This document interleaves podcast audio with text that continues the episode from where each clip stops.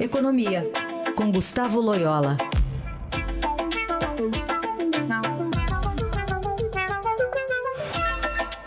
Loyola, tudo bem? Bom dia.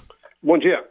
Vamos falar aqui um pouco, começar aqui com. Ontem o mercado reagiu positivamente, né? Aqui a notícias envolvendo reforma da Previdência, principalmente, que vai ser encaminhada hoje ao hoje. Congresso Nacional, mas também foi um dia tenso na política. Como é que se explica aí a reação do mercado?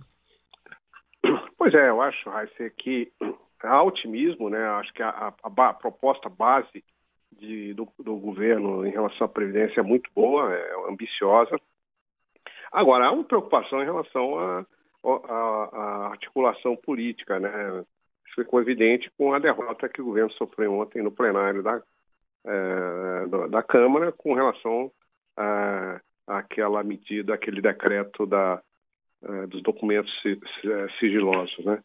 Então, assim, é, há, há, muita, muita dúvida dessa, sobre essa capacidade de articulação política é, do governo. É, houve essa crise aí com o ministro Bebiano, né, que realmente foi um, uma comédia aí de, de erros, né? Então, enfim, há uma, há uma preocupação em relação a isso. Mas eu, eu diria o seguinte, é, no, faz, vamos dizer, o mercado continua otimista, né? Balan, balan, no, no, pesando os riscos aí, o, há uma percepção aí de que há uma boa chance é, da reforma passar, até porque há uma maior é, aceitação da, da, tese da necessidade da reforma no Congresso atual, né? Então, é, seja seja por convicção própria aí dos deputados e senadores, seja até porque é, eles estão sentindo isso nas suas bases, nos estados, nos municípios e tal, que é, a situação está ficando bastante complicada, né? Se não houver uma reforma, é, vamos dizer, rápida do sistema previdenciário, né? Pois é, e aí é, tem alguns detalhes que já devem sair dessa reforma agora numa coletiva de imprensa, né, do, do, dos líderes do governo, de é, o pessoal da assessoria econômica para informar aos jornalistas antes desse projeto chegar ao Congresso, né? O, o, próprio presidente Bolsonaro vai entregar esse texto uhum. lá ao Congresso. Simbolicamente, isso ajuda, você acha, a, a manter a, a, base unida no sentido de que é, a oposição começa já a, a se sentir mais fortalecida para acabar enfraquecendo a reforma, que era justamente o grande temor do governo. Você acha que um gesto Não, como esse ajuda? Nesse... Ajuda, porque, é, na realidade, eu, eu acho que é, vamos dizer assim, os maiores obstáculos da reforma, eu acho que não vem da oposição ao governo, oposição sistemática, mas sim dentro, dentro da própria base, né? Você tem o interesse dos funcionários públicos, tem interesse da bancada ruralista, interesse, enfim, de várias bancadas que compõem aí é, a chamada base do governo. Então, é, na realidade, é dentro dessa própria base e e é que tem que ser feito um grande, um grande esforço para conseguir é, o, os votos necessários para aprovar a reforma. Né? É, ideologicamente, hoje o Congresso, vamos dizer assim, na Câmara, por exemplo, ou seja, a tra tradicional esquerda, a oposição, é, não representa mais do que uns 20, 20 e poucos por cento. Então, de fato, há uma maioria potencial a favor da reforma muito grande. A questão é como é, lidar com essas questões aí, é, essas pressões setoriais que começam é, a, a, desidratar a reforma, né? Foi isso que aconteceu com o projeto do Temer, por exemplo, que começou é, com uma economia estimada aí de uns 800 bilhões em 10 anos e estava já na faixa dos 500 bilhões e tal, quando o processo foi interrompido. Né? Então, eu, eu acho por isso é que é importante é, ter diálogo com o Congresso, sem dúvida, mas ter, tanto do lado do, do, do Executivo, do Ministério da Fazenda, quanto do Congresso, lideranças para, vamos dizer assim, tocar esse processo e fazer a, a, reforma andar e chegar lá no fim ainda suficientemente robusta né, para ter valido a pena. Né? Dá para imaginar que a reforma que vai sair de lá vai ser diferente da que vai chegar, Loyola?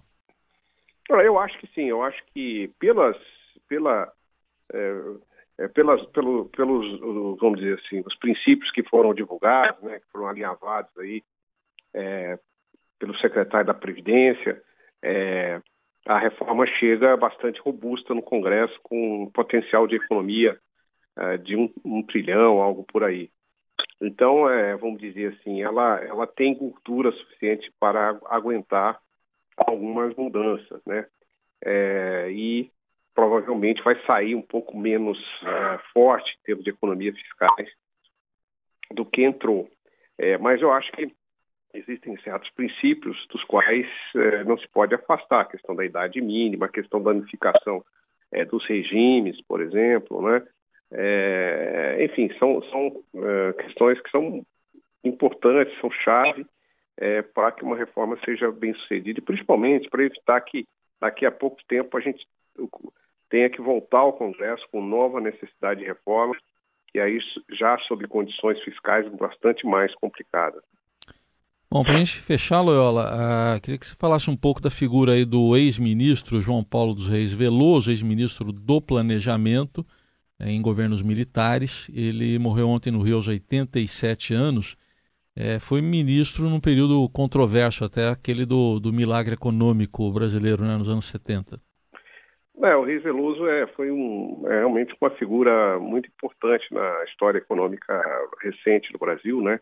Ele era um vamos dizer assim, hoje seria rotulado como desenvolvimentista, teve por trás é, de vários é, programas aí de, é, de por exemplo, de investimentos, de substituição de importações, enfim.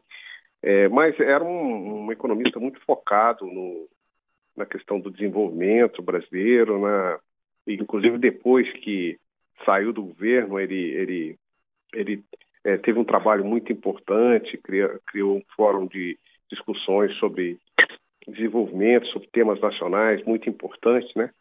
É, realmente ele, ele deixou a marca, é, é tem uma certa controvérsia, é, é, verdade, sobre as políticas daquela época, mas eu gostaria até, em homenagem ao Rei Veloso, que foi meu professor, é, lembrar é, uma característica dele. Ele, durante o regime militar, ele abrigou, né, no seu ministério, no, principalmente no IPEA, economistas de várias é, é, linhas de pensamento e, inclusive, que é, permitiu, dentro do IPEA, críticas a algumas a políticas governamentais.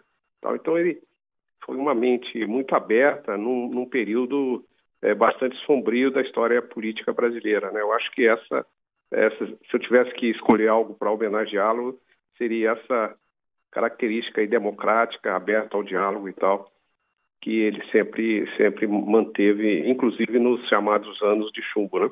Muito bem, importante seu depoimento até como ex-aluno, né, Loyola? E só para lembrar que o Reis Veloso, ele pegou um período aí de 69 a 79, quer dizer, pegou aí e o pegou um, antes já do governo Médici, depois o Médici, o Geisel e tanto o milagre econômico que eu citei como a crise do petróleo depois, aquela primeira crise de 73, é, ele pegou também, né?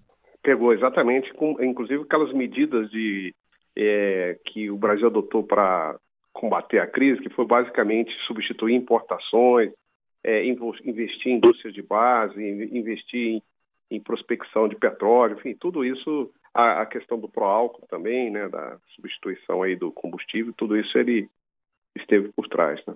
Tá aí, análise de Gustavo Loyola, um pouco de economia e de história hoje também aqui com a gente. Loyola volta na segunda-feira. Obrigado, até lá. Até lá.